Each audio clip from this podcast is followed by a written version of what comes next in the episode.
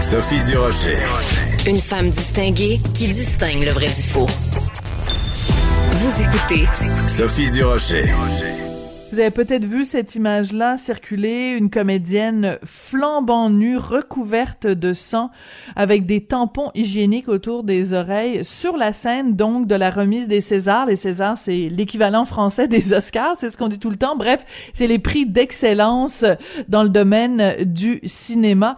Donc ces images qui étaient vraiment franchement euh, dégoûtantes. On va en parler avec Christian Rioux, qui est correspondant à Paris pour le quotidien Le Devoir et collaborateur ici euh, à Cube Radio. Bonjour Christian. Bonjour Sophie.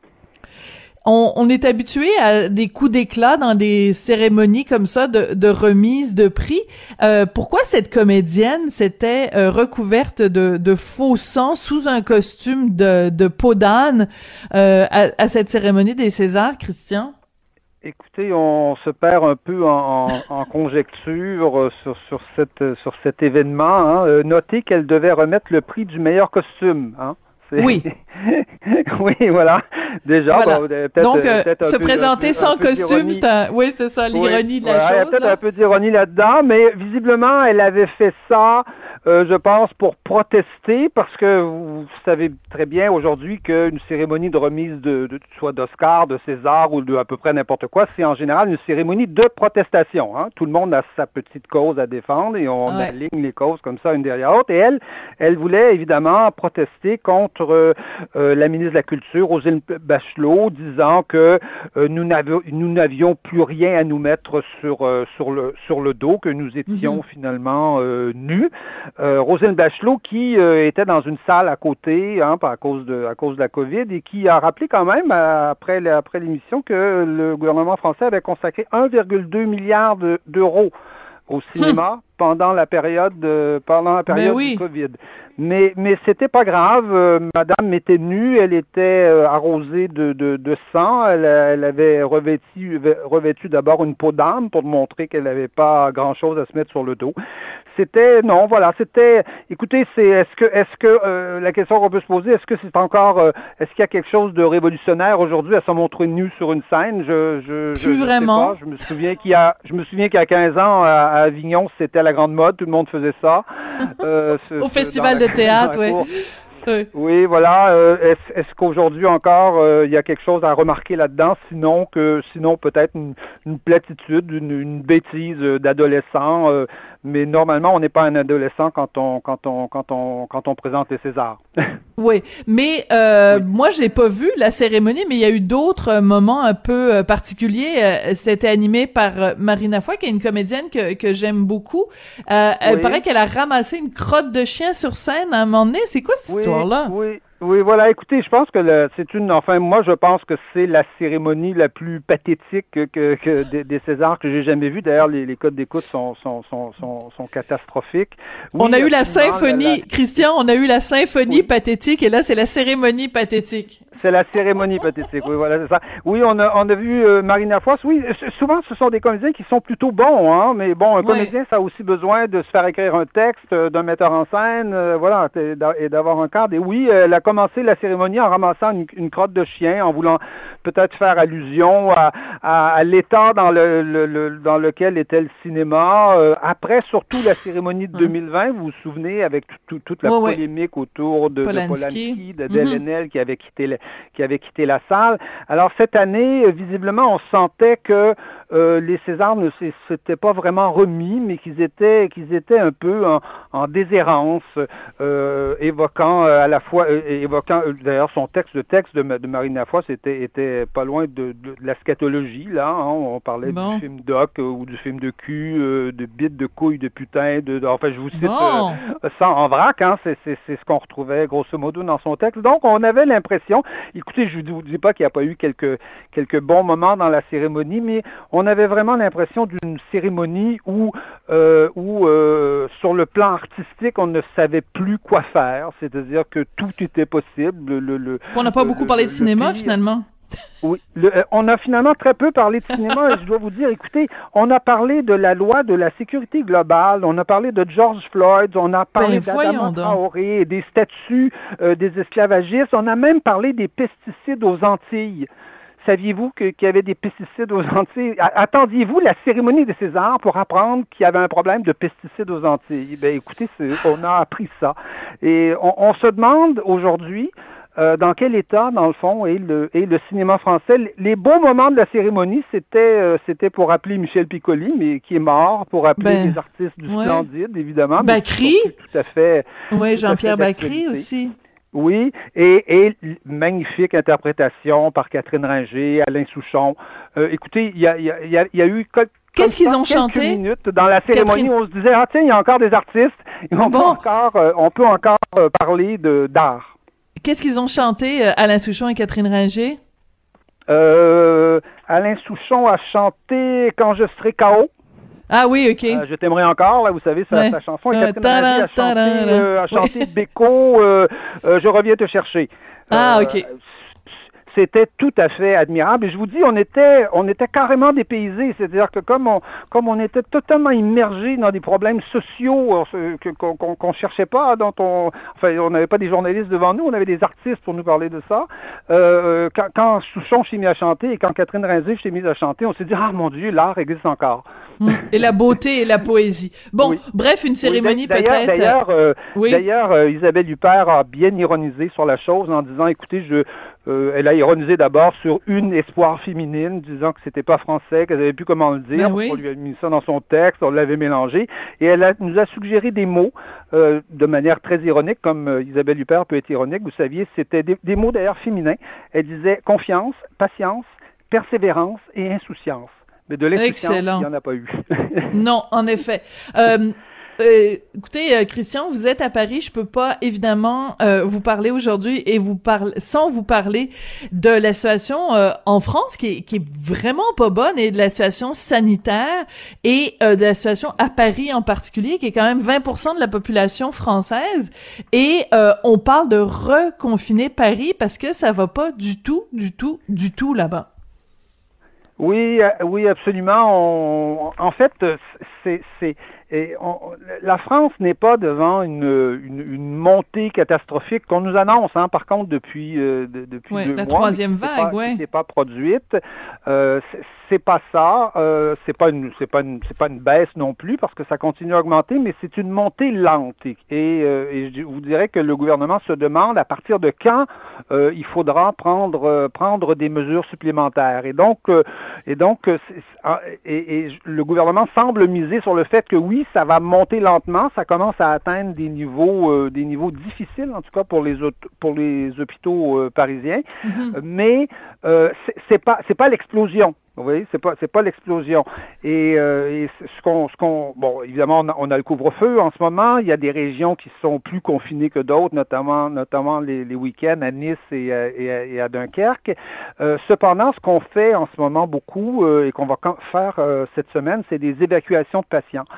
Euh, c'est-à-dire qu'on va. Ce qu'on appelle au Québec du, du délestage, mais mais en, en France c'est ah. particulier parce que on fait pas juste dire on reporte des des opérations, mais il y a les les TGV sanitaires, donc c'est des trains. C'est de ça que je vous parle. Ah pardon, oui du délestage, je vous parle vraiment du transfert hein, de, d'évacuation de, patients, c'est-à-dire euh, des patients qu'on prend en, Île-de-France, par exemple, euh, en Seine-Saint-Denis, et qu'on amène euh, qu'on amène sur la côte la côte ouest. La côte ouest est, est moins touchée, hein, beaucoup moins toute la côte atlantique est beaucoup moins touchée, et donc on prévoit quelques dizaines de, d'évacuations de ce de ce type-là, ce qui permet de libérer des places dans les dans les urgences et dans les dans, dans les salles de réanimation. Et c'est c'est, c'est assez étonnant. On, enfin, moi, je croyais que c'était exceptionnel qu'on fasse ça. On l'avait fait euh, l'hiver dernier, mais euh, il semble que la France soit assez, euh, assez spécialiste de ça, assez, assez experte dans le domaine, et que ça se fasse assez régulièrement quand il y a des, des urgences qui sont trop engorgées. On, on, on prend des patients, on demande hmm. évidemment l'autorisation de la famille parce que c'est pas, pas, pas, pas, simple. Pas nécessairement amusant pour une famille d'avoir un patient, je ne sais pas, moi, en Seine-Saint-Denis, et de le retrouver à Nantes tout à coup. le, oui, oui, parce que pour aller le visiter, oui, c'est moins drôle. Voilà. Et donc, je dirais que c'est la mesure cette semaine qu'on a, on a décidé d'utiliser, mais effectivement, il n'est pas exclu qu'on doive reconfiner euh, l'Île-de-France euh, et Paris en particulier. Mais vous savez, le gouvernement est extrêmement euh, marche sur des œufs sur un sujet comme ça. Confiner Nice, ça va. Confiner Dunkerque, ça va encore. Euh, confiner Paris. Paris, c'est une région historiquement, hein, vous savez, c'est une région euh, assez assez explosive. C'est et donc je pense que le gouvernement, c'est pas seulement une décision sanitaire, c'est aussi une décision politique. Est-ce que, Absolument. Est-ce que, est-ce que la population le supportera? Est-ce qu'on se retrouvera pas se retrouvera pas avec des manifestations dans les rues? Et donc on sent que euh, ça pousse du côté du ministre, ça peut pousser aussi du côté du premier ministre, mais que le président Emmanuel Macron, qui lui a, la, décision finale, euh, en tout cas, est très, très, euh, fait très, très, très attention aux décisions qu'il va prendre et, il attendra, je pense, le dernier moment s'il faut le faire. Oui. Euh, Christian, il y a un autre sujet dont je veux absolument vous parler. Là, aujourd'hui, on est le 15, donc 14-13. Samedi, vous avez écrit un texte dans Le Devoir. Oui. C'est une entrevue avec un monsieur qui s'appelle Thomas Chatterton Williams. Euh, oui. Et c'est un, un, texte, une entrevue que vous avez faite avec lui à propos d'un livre qu'il a, qu'il a sorti où il parle du racisme. C'est absolument passionnant. Et c'est quelqu'un qui a un point de vue complètement différent sur l'antiracisme. Explication, Christian. Oui, absolument. Thomas Chatterton Williams, c'est un écrivain américain hein, qui, qui, qui, est un peu connu là-bas. Il écrit dans Harper's, il écrit dans Atlantic, il a écrit dans le, magazine du New York Times aussi. C'est quelqu'un qui est né dans le New Jersey. Son père, euh, son père était noir et noir parce qu'il est vivant, et sa mère blanche de, de, de la côte ouest. Mais c'est quelqu'un qui s'est toujours considéré comme un noir. Vous savez, aux États-Unis, il y a cette mhm. tradition. C'est pas, on parle pas beaucoup de métis aux États-Unis ou de ou de gens mélangés mais on parle plutôt de, euh, dès qu'on a en fait une goutte de sang noir, on se considère comme noir. Ben, Et lui, c'était toujours comme Barack Obama d'ailleurs. Les gens ont jamais parlé de Barack Obama en disant. D'ailleurs, lui-même l'avait, oui, lui-même l'avait, l'avait expliqué. Euh, c'est une tradition qui remonte, euh, qui remonte à l'esclavage, euh, notamment semble-t-il pour éviter que les enfants, les enfants de, de, de, planteurs qui avaient, les planteurs qui avaient des enfants avec leurs leurs esclaves, doivent leur léguer, éviter l'héritage en fait. En fin oui, Et donc, donc lui s'est retrouvé à Paris parce qu'il a épousé une, épousé une française, une journaliste française, et s'est retrouvé avec une, fille avec euh, des boucles blondes, évidemment les yeux bleus. Euh, c'était tout à fait normal, mais pour lui qui s'était toujours senti euh, perçu comme, comme un noir, ça a été un choc et ça, ça, a été un grand choc qui a quelque part ébranlé ses considérations, je hmm. dirais, cette vision de la race qu'on véhicule aux États-Unis où on est soit noir, soit blanc et on a avant tout une race. Et donc, Thomas Chatterton Williams, critique grandement, en tout cas, l'orientation actuelle, notamment des, des mouvements antiracistes, disant c'est très bien d'être antiraciste, mais il ne faut pas seulement être antiraciste, il faut être contre les races. Parce que la race, d'abord, ça n'existe pas. Euh, il n'y a, pas, pas, de, pas, de, pas de, fondement euh, biologique à l'idée de la race. Et la race, c'est une, une perception. Et euh, nous, nous, rêvons, dans le fond, d'un monde où il n'y aurait pas de différence raciale et il faut agir comme s'il n'y a pas de, de différence mm-hmm. raciale. Et donc, il se revendique de l'héritage de Martin Luther King, de James Baldwin, alors qu'aujourd'hui, vous savez, aux États-Unis, cet héritage-là est extrêmement critiqué. Il est critiqué mhm. parce qu'on se réfère beaucoup plus au Black Panther Party, euh, euh, à Elridge Cleaver, à Malcolm X. C'est comme si les Québécois, vous savez, se référaient plutôt au FLQ plutôt que de se référer à, René, Lévesque. un peu pour faire une comparaison. Et aujourd'hui, aux États-Unis, c'est ça la situation aujourd'hui du mouvement antiraciste américain. Et lui est un critique, je dirais, fervent de ça. Euh, en plus de s'inscrire, je dirais, dans la tradition française aussi, euh, euh, c'est un noir américain qui vit en France comme comme tellement de Noirs américains, hein, vous savez, se sont réfugiés en, mhm. France. je, mhm. mentionnais James Baldwin, mais bon, on peut parler de Davis, Wright, on peut parler de Josephine Baker. Ouais. C'est il y a, énormément de Noirs qui ont, qui ont euh, quelque part conquis, dans une certaine façon, leur liberté euh, en venant, euh, en venant s'installer en France. Aujourd'hui, évidemment, ça prend pas tout à fait la même forme, mais, mais Chatterton William me, me, dit que vivre en France, pour lui, c'est la première fois qu'il vivait dans un environnement où l'idée de race n'existait pas. n'était pas n'était pas présente. Il n'était pas mm. confronté à cette idée-là et lui-même essayait d'expliquer ça aux Français et les Français le regardaient avec un air un peu, euh, un peu étonné, un peu, un peu, un peu bête en disant mais de quoi tu nous parles? C'est quoi ça?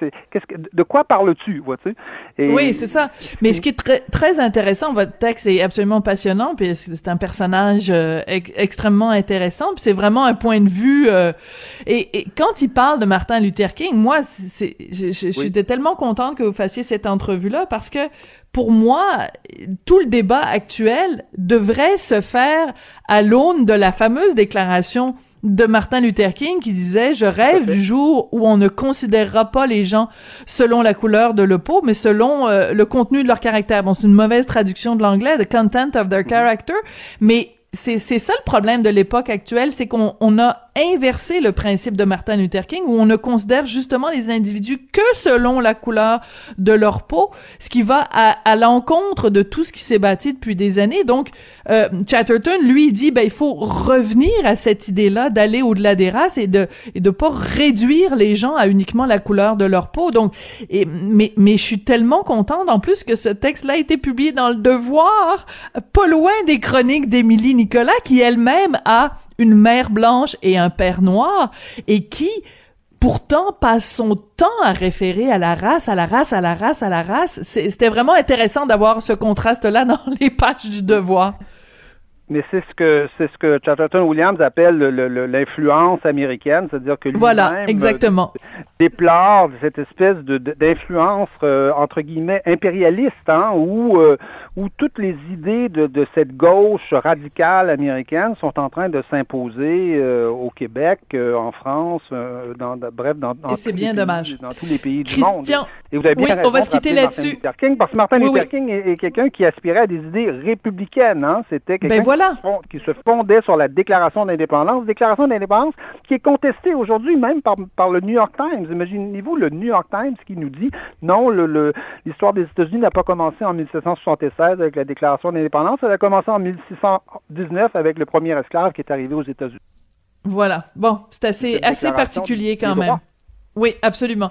Christian, c'est un, un, texte vraiment euh, drôlement intéressant. Donc ça, ça, ça s'intitule euh, Racisme, un choc existentiel, écrit noir sur blanc. Vraiment drôlement intéressant, comme tous les textes que vous écrivez.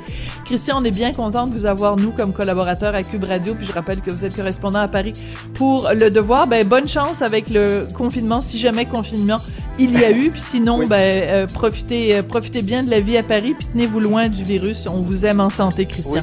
Oui, je vous en donnerai des nouvelles. Merci. À bientôt.